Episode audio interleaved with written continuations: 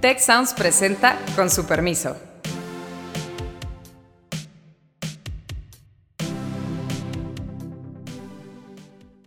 Con su permiso, soy Beata Boina y hoy vamos a hablar sobre la migración a raíz de la cumbre de Palenque, una reunión em, que organizó el presidente eh, mexicano López Obrador eh, precisamente para tratar el tema migratorio mí me pareció que esta cumbre fue para lavarse las manos de las responsabilidades que tiene cada uno de estos países en la parte de la expulsión y el tránsito de migrantes. O sea, dos fronteras complicadas desde el punto de vista migratorio no son las únicas fronteras complicadas, obviamente. Pues ¿dónde va a quedar el tema migra de migración, no? Este, con, con todo lo que está aconteciendo con una elección muy próxima.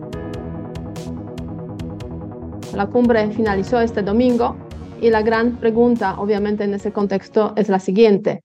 ¿Traerá eso el cambio en el tema migratorio? ¿Habrá políticas nuevas al respecto? Yo personalmente tengo mis dudas, pero para tratar el tema eh, tenemos aquí a una invitada especial, Gaby de la Paz. Eh, muchas gracias, eh, Gaby, por participar, por aceptar nuestra invitación.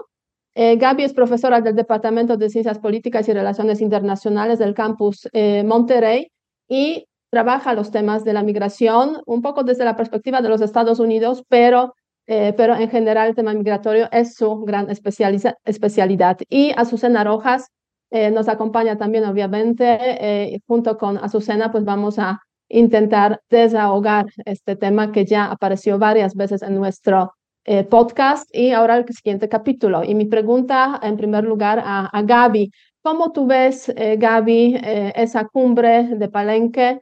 Eh, de este domingo 22 de eh, octubre. Eh, ¿Cómo la evalúas y, y, cuáles son, digamos, las primeras reflexiones que tienes al respecto? Bueno, buenos días, Beata y Azucena. Gracias por la invitación. Bueno, sobre esta cumbre, pues es muy interesante que si están tratando el tema de la migración hacia Estados Unidos, es interesante que no haya habido ningún representante de Estados Unidos, que de hecho no lo hubo porque no se les envió una invitación, o sea, no es que mm. ellos no hayan querido asistir, o sea, simple y sencillamente no se les invitó. Eh, y eso pues ya te, te deja ahí con algunos cuestionamientos, ¿no? Algunas dudas, porque dices, bueno, pues si, si quieres que esto sea un diálogo, tienes que invitar a la otra parte también, ¿no? De otro modo, pues eh, no sé cuáles son los resultados que, que pretendían obtener, ¿no? Porque ya sabes que en política muchas veces hay políticas que solo hacen, se hacen con la intención de declararlas, pero no de llevarlas a cabo, ¿no? Y entonces me parece que si realmente quieren ver resultados, hubiera estado muy bien tener invitado, pues por lo menos al, al embajador de, de México, de, de, Estados Unidos en México, ¿no? A Ken Salazar o alguien del Mexico Desk del, del Departamento de Estado, que tampoco lo hubo. Entonces, eh, lo que hubo fue una reunión con 11 países de la región que son expulsores de migrantes, ¿no? Y que también muchos de ellos, dado que los migrantes vienen de prácticamente todo el continente, eh, pues también son países de tránsito y quizá la novedad con México es que ahora también somos un país de destino, pero eso ya es una cosa que, que creo que no se trató en esta cumbre. Entonces, eh, bueno, pues está esa parte, ¿no? El extrañamiento de que Estados Unidos no haya sido invitado. Em, y, el, y el otro tema que me pareció que fue más así como una cosa de, de agravios, que realmente de, de responsabilizarse porque el otro fenómeno de la migración, o sea, en la, en la migración tienes el fenómeno de, de, de, expulsión y el fenómeno de atracción. Y en este caso me parece que no se consideraron eh, las dos cosas, ¿no? Sino que se, se, se, dijo que parte del problema era que Estados Unidos tiene sanciones económicas hacia Cuba, hacia Venezuela, pero realmente las causas de la migración son mucho más profundas y son mucho más antiguas. Gaby, ahí aprovechando que comentas eso, a, mí, también me llamó la atención que tratándose de una cumbre o, eh, que tendría que tratar de la migración, siento que se enfocó más en hablar de los bloqueos económicos y eh, a Cuba y a Venezuela, que además son dos países que no tienen pues mucho que ver con la crisis, como bien mencionas, en los otros 11 países. Y y bueno, no, no me queda tan claro que se hablara de, eh, de, de, pues de las causas de raíz en estos países y tampoco de las soluciones. Se dice que, que es una cumbre para dar una, una, una solución desde Latinoamérica y por eso no invitaron ni a Estados Unidos ni a Canadá. Pero no me queda claro, al menos de lo que he leído, cuáles son esas eh, soluciones que ellos supuestamente eh, acordaron. Y no sé qué piensas tú sobre esto, por supuesto, y si realmente hace sentido que se mencione algo tan enfático sobre los bloqueos económicos a Cuba y a Venezuela para solucionar el gran tema que es la migración. Pues mira, no, yo creo que eso tiene más que nada un, un, carácter político y me parece a mí que fue una reunión de amigos donde tú me apoyas, yo te apoyo y tú dices lo que yo quiero que digas y tal. Recordemos también que ayer hubo un, eh, unas elecciones en Venezuela donde la oposición escogió a María Corina Machado como su representante, que es, alguien, que es una mujer activista que ha tenido mucho respaldo en Venezuela. Entonces, esto también es, estamos, no estamos hablando de María Corina Machado, estamos hablando de Maduro y el tema de las sanciones. Que por cierto, o sea, de hecho, en realidad eh, se han liberado sanciones hacia Venezuela. Y la otra cosa de la que no se habló es que eh, cuando Biden recién entró a la presidencia, eh, sacó una, un eh, comunicado sobre migración. Entonces dice que hay un proceso de libertad condicional para venezolanos que se amplía a nicaragüenses, haitianos y cubanos, que esto eh, se va a ampliar hasta 30 mil personas por mes para personas que puedan tener pues alguien que, que responda por ellos en Estados Unidos. También se triplicó el número de refugiados este, a 20 mil para gente de América Latina y el Caribe. De eso no se habló en la cumbre. Tampoco se habló de el dinero que la iniciativa Biden está dando o que la iniciativa de Biden ha dado a la región desde que entraron eh, y que va, o sea, hubo un aumento de 23 millones de dólares del dinero que se, que se estaba dando. No tengo ahora la, la, la cantidad que es en general, pero es una cantidad bastante generosa porque el programa de Biden, que me parece a mí que tiene entre sus méritos, que es de los primeros que yo veo, que realmente se enfocan en reconocer, a ver, hay mucha gente que sí eh, emigra por cuestiones económicas, ¿sí? Por cuestiones de trabajo, esa ha sido como la, la parte tradicional de la migración. Pero también hay gente que está migrando por razones de seguridad, ¿sí? Y esas no estuvieron reconocidas en esta cumbre. ¿sí? De hecho, sí, de hecho, Gaby, cuando lo que estás mencionando, efectivamente, yo creo que hay muchas ausencias cuando hablamos, obviamente, de esta cumbre. Y, recordar solamente que en ese contexto de la cumbre sí hay una declaración conjunta a la cual se sumaron 10, países, eh, sin Guatemala, eh, que era el décimo eh, once, el país número décimo once que participó en la cumbre, pero parece que con una representación un poco bastante más, más baja. Y cuando leemos esa, esa declaración conjunta que contiene, pues, podríamos decir, tres puntos principales sobre las raíces de la migración y 14 acciones que supuestamente deben este, eh, atender el tema y, contribuir a, eh, a solucionarlo, pues eh, yo diría que no suena a nada nuevo. Además, me parece que hay un retroceso fundamental, porque uno de los primeros puntos habla de, este, habla de elaborar un plan para atender el tema migratorio. O sea, el asunto de elaborar un plan para atender el tema migratorio, yo lo escucho desde el comienzo de esa presidencia de México, por ejemplo, y obviamente en muchos países latinoamericanos también y varias reuniones vamos a elaborar un plan.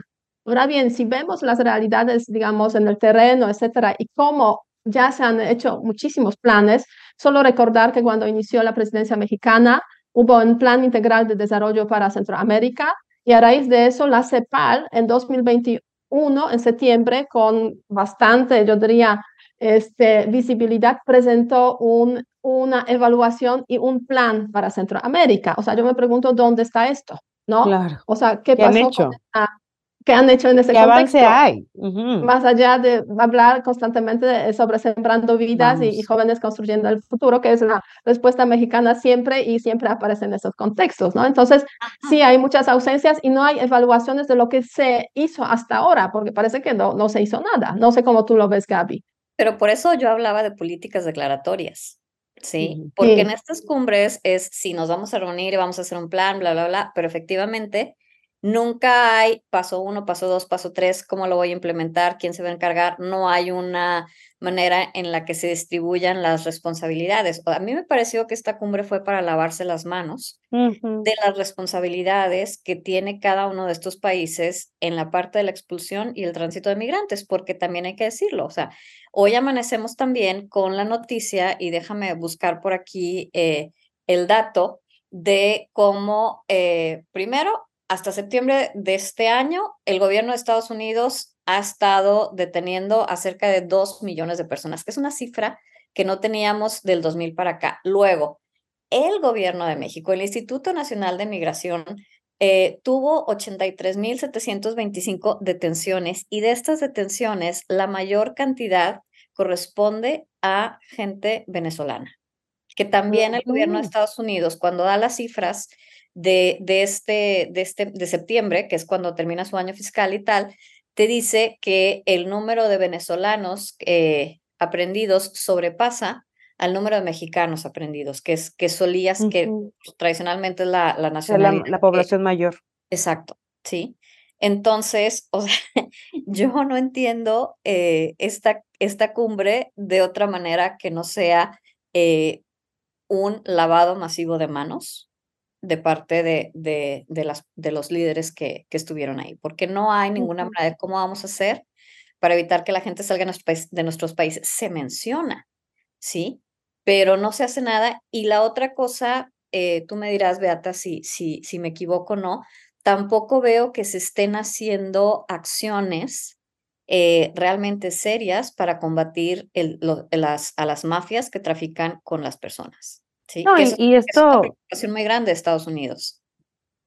Sí, eso sin duda. Y, de hecho, de hecho, este lunes que obviamente hubo conferencia eh, de prensa del presidente mexicano, pues él abordó el tema de la cumbre eh, a raíz de las preguntas de los periodistas y el presidente, eh, pues lo primero que le llegó a la mente para responder fue el caso de Cuba y obviamente el bloqueo que apareció por ahí y, ese llamado que hacen los, los que se reunieron en Palenque para, los estados, para que los Estados Unidos y Cuba también hablen sobre, entre ellos sobre, sobre diferentes temas de las relaciones bilaterales. Entonces, sí, efectivamente, hay por ahí un tema político que se ha usado esta cumbre para, eh, para condenar el tema del bloqueo y, darle la voz a, Cuba y Venezuela en esos contextos de las relaciones con los Estados Unidos.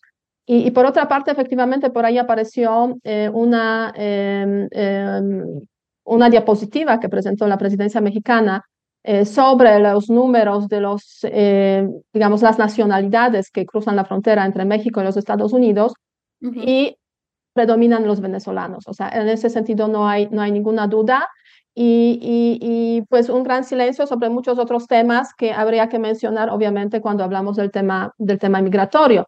Ahora bien, eh, tú, Gaby, mencionas la frontera del norte, sí, sin ninguna duda, eh, para los Estados Unidos es el tema crucial, para México también es el tema crucial, eh, porque pues ahí se concentra todo lo relacionado con la migración, incluyendo ahí pues los problemas que tienen los Estados Unidos, pero también muchas violaciones de los derechos humanos a los cuales están sometidos los que pues intentan cruzar esta, eh, esta, esta frontera. Y el tema se está calentando pues aún más eh, con eh, obviamente el tema de las elecciones en los Estados, en los Estados Unidos. O sea, tú realmente si vemos la evolución de los últimos tres años mm, de presidencia en Estados Unidos y los últimos cinco años de presidencia en México, ¿Ves algunos cambios realmente importantes en el tema migratorio en, términos de números? ¿Hay un empoderamiento o estamos viendo lo mismo, pero pues por las circunstancias se está tocando con más fuerza ese tema, por las circunstancias políticas?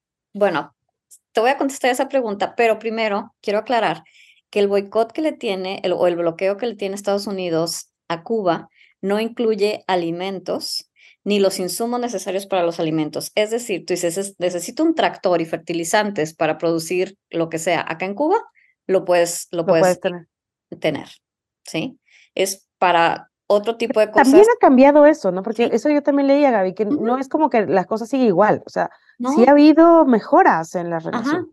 Sí, pero, pero lo siguen manejando como si fuera el bloqueo que le tiene Israel a Gaza la causa de, y la causa de lo que están viviendo los venezolanos básicamente en su país, que no es cierto. Exactamente, pero bueno, A ver, la última reforma migratoria fuerte, tendiente, o sea, como una amnistía en Estados Unidos es del 86, de 1986. Eso ya van a ser, ¿qué? 40 pues, años de eso, ¿no?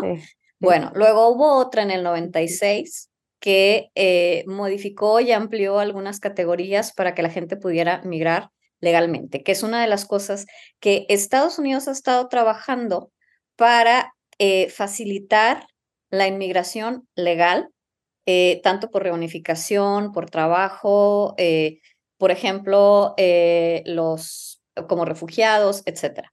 Eso por un lado, pero por otro lado tienes un clima político que desde los, desde los noventas se ha envenenado y que te ha metido en una misma canasta a los migrantes y a los narcotraficantes.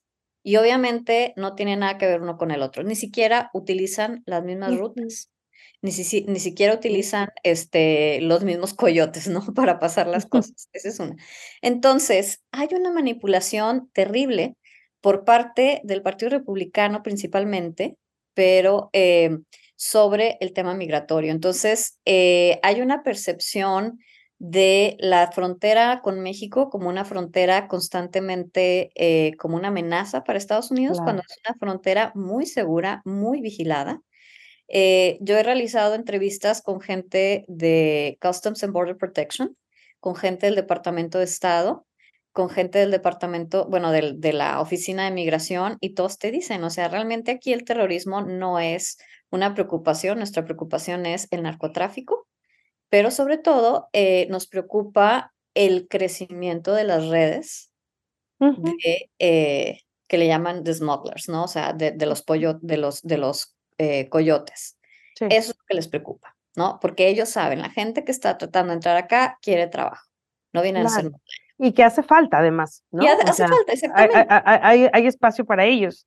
Ahora bien, perdón Gaby, perdón. no, pero lo que, pero, o sea, lo que quiero resaltar es, o sea, hay un juego político en el que el migrante es visto como una amenaza, es un problema, donde se ignoran las contribuciones económicas, políticas, culturales, sociales que hacen a, la, a, la, a Estados Unidos.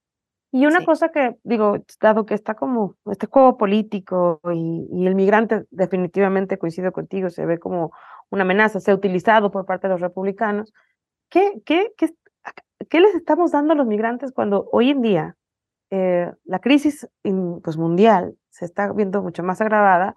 El mismo Joe Biden está teniendo cada día pues mayores eh, retos, uno enorme con, con la nueva guerra en Israel y Gaza y entonces, como, pues, ¿dónde va a quedar el tema de migración? ¿No? Este, con, con todo lo que está aconteciendo con una elección muy próxima en Estados bueno, Unidos también. El tema migratorio va a ser central en la elección del siguiente año. Digo, hay que recordar, se reelige un tercio del Senado, se reelige la totalidad de la Cámara de Representantes, o sea, los, todos los asientos están sujetos a elección y está la elección para la, para la presidencia.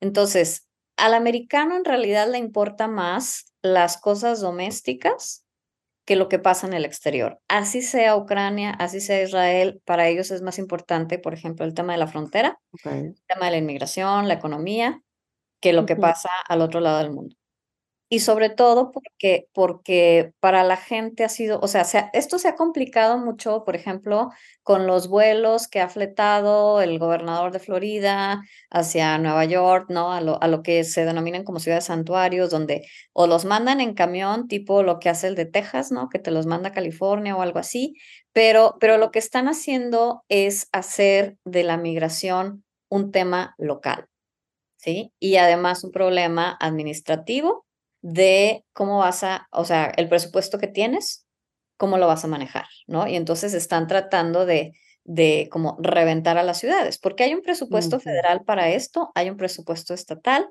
los que sufren más son los gobiernos locales, ¿sí? Y ahí es donde está el, el problema. Ahí es donde está el detalle.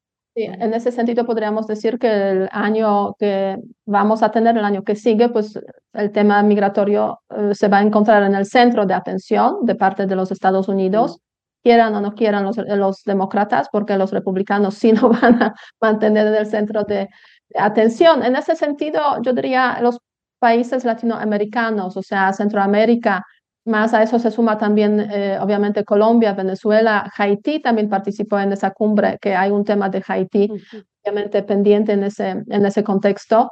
Em, todos esos países pues tienen algún rol a jugar y, y, en ese sentido yo creo que el acuerdo que tienen recientemente los Estados Unidos con Venezuela también sirve un poco para, eh, obviamente, aligerar ese tema migratorio. Pero Gaby, ¿tú cómo, cómo lo ves desde la parte de, digamos, Latinoamérica y México también? O sea, aunque esa cumbre, en el fondo, si lo analizamos desde el punto de vista así como más, eh, más real, no sirve para mucho, pero quizás en el fondo sí es como una, ¿sabes? Una postal por ahí de que en América Latina sí están haciendo algo y puede apoyar, ayudar un poco al gobierno demócrata a aligerar las tensiones en el país, o no tanto. Bueno, es que ahí lo que ha sido clave es la, la eh, ayuda que llega a través de la USAID a toda América Latina. O sea, Estados Unidos creo que ah, se ha salido de, de la política de, de, América Latina y se ha enfocado más en, en otras regiones del mundo, pero también lo que ha hecho es no quitar el dedo del renglón sabiendo que los factores de expulsión que ellos han eh, analizado obedecen a distintas causas. O sea, no es nada más que necesites un empleo bien pagado, es que tengas calidad de vida, es que la corrupción por lo menos no sea rampante en tu país, ¿no? Y entonces el problema con esto es que son medidas de largo plazo. Y el problema es que si te pones a ver, en Estados Unidos tienes un ciclo electoral de dos años, que en dos años es imposible presentar resultados contundentes, que digas, ah, mira, avanzamos en esto. ¿Sí? Ese es el, ese es el problema que tienen este, por ahora los demócratas. Entonces, ¿a, lo, ¿a qué se están yendo? Pues están yendo a las eh, respuestas de las políticas fáciles que es, mira, hice tantos kilómetros de muro, hay tantas personas detenidas. O sea, estaba viendo, por ejemplo, el año en el 2021, el número de personas que falleció intentando cruzar la frontera con México, o sea, desde México a Estados Unidos, fue de 584, que es un número altísimo. Es de los más altos en toda la historia. Y eso te habla de ese flujo, que por otro lado, eh, yo creo que una de las grandes paradojas es que nunca ha habido tantos programas para tratar de legalizar a tantas personas que entran a Estados Unidos, pero también por lo mismo, o sea, la gente como que no entiende que la migración, que la, que la inmigración es un proceso administrativo y que lo administrativo lleva tiempo. Entonces, tiempo que tienes que esperar en lo que cruzas de Guatemala a México, tiempo que tienes que esperar, en lo que cruzas de México a Estados Unidos. Y la gente no quiere esperar, o sea, la gente también quiere que me paren la frontera y ya me dejen pasar. No funciona así, pero hay mucha desinformación al respecto. Claro, y ahí, por ejemplo, México, ¿qué, ¿cómo podría colaborar? Este, sé que pues lo que mencionaba, ¿no? Hablaba de, opciones que no tienen nada que ver con eso, como sembrando vidas y construyendo futuro. Se trató muy poco, creo que se ha hecho muy poco por realmente mejorar la infraestructura que tenemos en el país para, para dar esta cauce. O sea, por ejemplo, todo el tema de, de, del Instituto Nacional de Migración, pues me parece que no se ha tocado, que no se ha hecho una mejora, que a pesar de lo que pasó en marzo en Ciudad Juárez, pues no hemos visto mejoras constantes, no hemos visto un incremento en el presupuesto eh, y, no sé si, a ver, va a haber elecciones en Estados Unidos y por lo tanto el tema eh, interno eh, va a ser muy importante, pero también van a haber elecciones en México. Aquí, ¿no? Ajá.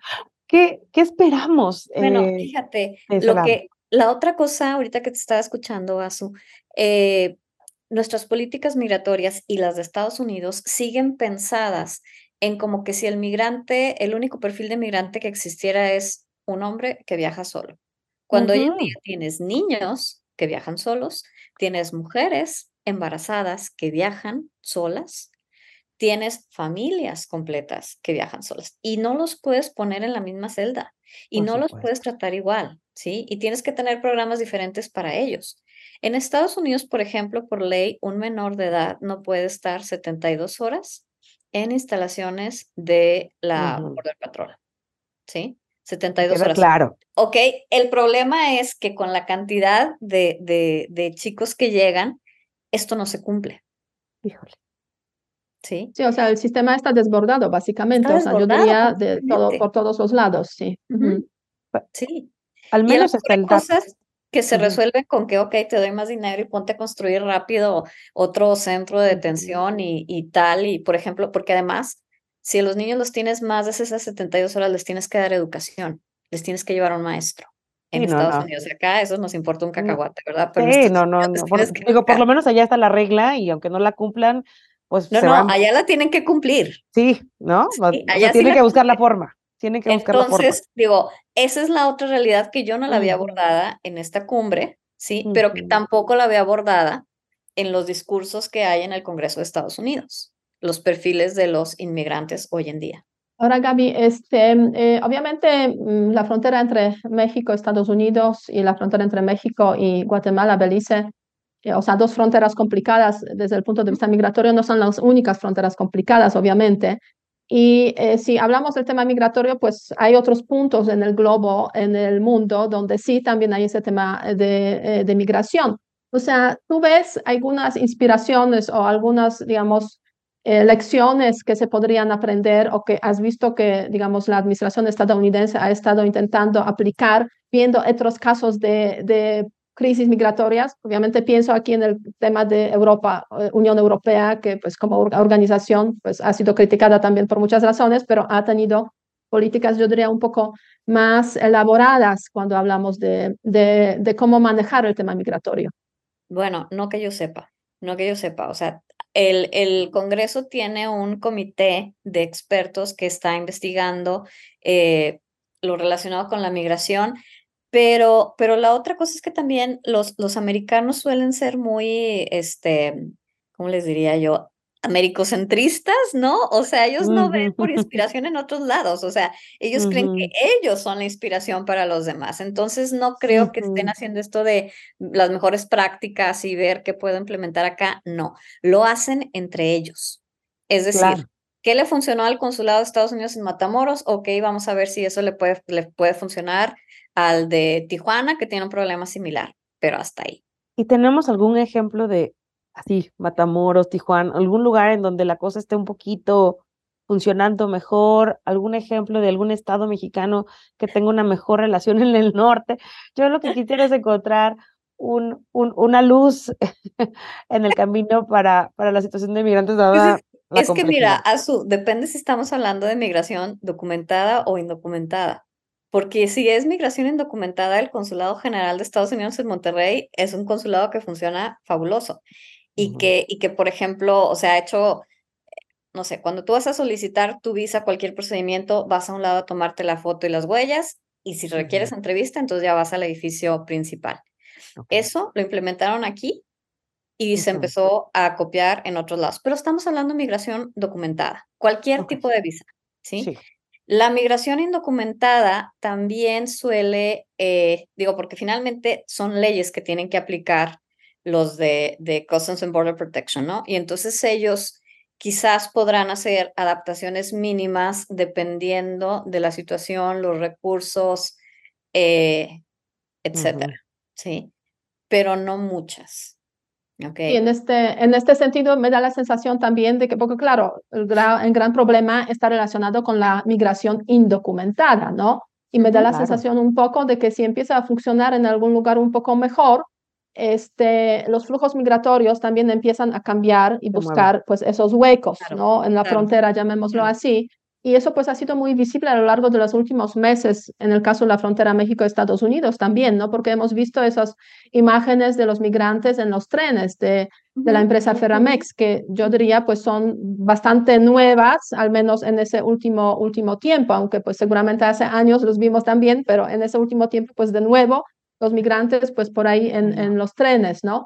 Y hay como cambio, digamos, en, em, en, las búsquedas de esos puntos débiles de la frontera y eso como que genera pues crisis, ¿no? Cada cierto tiempo. Claro, porque por ejemplo el otro, y se acordarán que hace como un año o dos, no recuerdo bien, estaba todo esto de, de, los, de los migrantes asesinados en trailers, ¿no? Que iban como 155 en la caja de un tráiler, que si el tráiler, o sea, pues, además ahí fíjense de la corrupción que estamos hablando, porque estos trailers pasan más o menos alrededor de 10, 8 retenes en lo que cruzan de, de los estados eh, colindantes con Guatemala hasta llegar al norte de México. No me digas que ninguno de estos nunca te pilló la alarma de, oye, aquí nos está marcando que traes este, gente en vez de traer cajas de zapatos, ¿no? Eh, eso es corrupción que ocurre en México, ¿sí? Y, y por algo los, los migrantes dicen el trayecto más difícil es México. Es donde hay más violaciones, digo que también ese, eso hubiera sido un tema precioso para la cumbre, hablar de las violaciones, los derechos humanos de los, de los migrantes, ¿no? Este, y, y aquí es donde ocurre la peor parte del trayecto. Ay, Gaby, qué difícil escuchar todo esto. Em, y más que nada porque es un tema que de repente se vuelve muy importante en nuestra agenda, pero otras veces se desdibuja y ahorita con esto de la cumbre de Palenque pareciera que todo va muy bien y, y pues no hay alguien que realmente ponga eh, pues el acento en, en, en, todos los problemas. Exacto, porque además como mencionaron ustedes, o sea, ¿qué se ha mejorado después de lo que, de, de, de los centros de detención a migrantes en México después del incendio? Este, nada. Sí, eso es un gran tema, sin duda. Ahora bien, eh, la cumbre de Palenque, que reunió a, eh, digamos, 11 países, va a tener su continuidad. en la primera mitad de 2024 parece que se va a celebrar un encuentro de alto nivel de América Latina y el Caribe sobre el tema migratorio, que lo va a albergar el presidente de, de Colombia con el apoyo de, de, México. Entonces, una cumbre de la cual se habla desde hace ya eh, al menos comienzos de este año. Entonces, a ver en qué desemboca este esfuerzo. Bueno, a ver si ya, ya hicieron el plan, ¿no? Que, Ojalá. Que si, ya plan. si ya nos lo leen y nos dicen, ah, miren, este es el plan del que les habíamos estado llamando, ¿verdad? Ahora vamos a esperarnos seis meses en, en implementarlo para la otra cumbre que venga. Entonces, sí, estamos así en una situación un poco, yo diría, este, complicada, eh, intentando, eh, digamos, varios, varios darle puntos eh, juntarse o, o, darle, darle como contenido. ahora bien, Gaby, para, para cerrar, este, algún comentario final que tú, que tú quieras hacernos sobre este, sobre este tema, que seguramente pues lo vamos a seguir abordando. Bueno, pues a mí me gustaría que hubiera un poco más de solidaridad por parte de mm. nosotros con los migrantes, porque pasan eh, situaciones muy difíciles, muy extremas aquí en Estados Unidos. Y yo creo que tendríamos que pensar en, en más factores que, que impidan que esas personas se vayan de su lugar, porque no se van por gusto porque siempre cuesta eh, llegar a un lugar nuevo donde no hablas el idioma, donde no comes lo que comías siempre y reconocer que cuando estas personas cruzan la frontera y em, empiezan a aportar dinero a su lugar de origen. Y ahí está México campeón en remesas. ¿no? Así es. Así es. Gaby, si nos eh, mm, puedes compartir también eh, tus redes sociales donde eh, podemos seguirte. bueno, estoy en Instagram, Gaby de la Paz M, y en Facebook, Gaby de la Paz. Muy bien, pues ahí pueden seguir a, a Gaby de la Paz, eh, que nos acompañó hoy en este eh, podcast sobre el tema migratorio. Les invitamos también que nos sigan en eh, las redes de arroba sociales tech, que es la, nuestra escuela. Y pues con eso cerramos este, este podcast agradeciendo y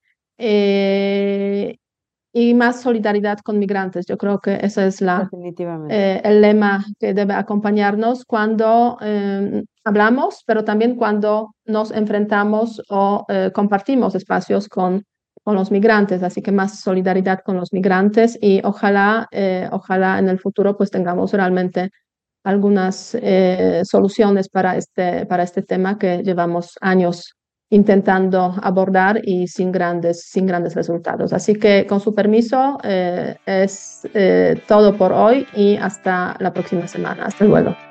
Si quieres conocer más sobre el comercio y los negocios, te invitamos a escuchar Territorio Negocios. La experiencia del cliente o del usuario es cada vez más importante. El podcast en el que hablamos sobre las nuevas tendencias de innovación, emprendimiento, finanzas y liderazgo en México y en el mundo. Escúchalo en Spotify, Apple Podcast y Google Podcast. Muchas gracias al equipo del Tecnológico de Monterrey y de Tech Sounds. Productora ejecutiva, Lisbeth Siller. Productoras de Con su permiso, Stephanie Cisneros y Eva Obano.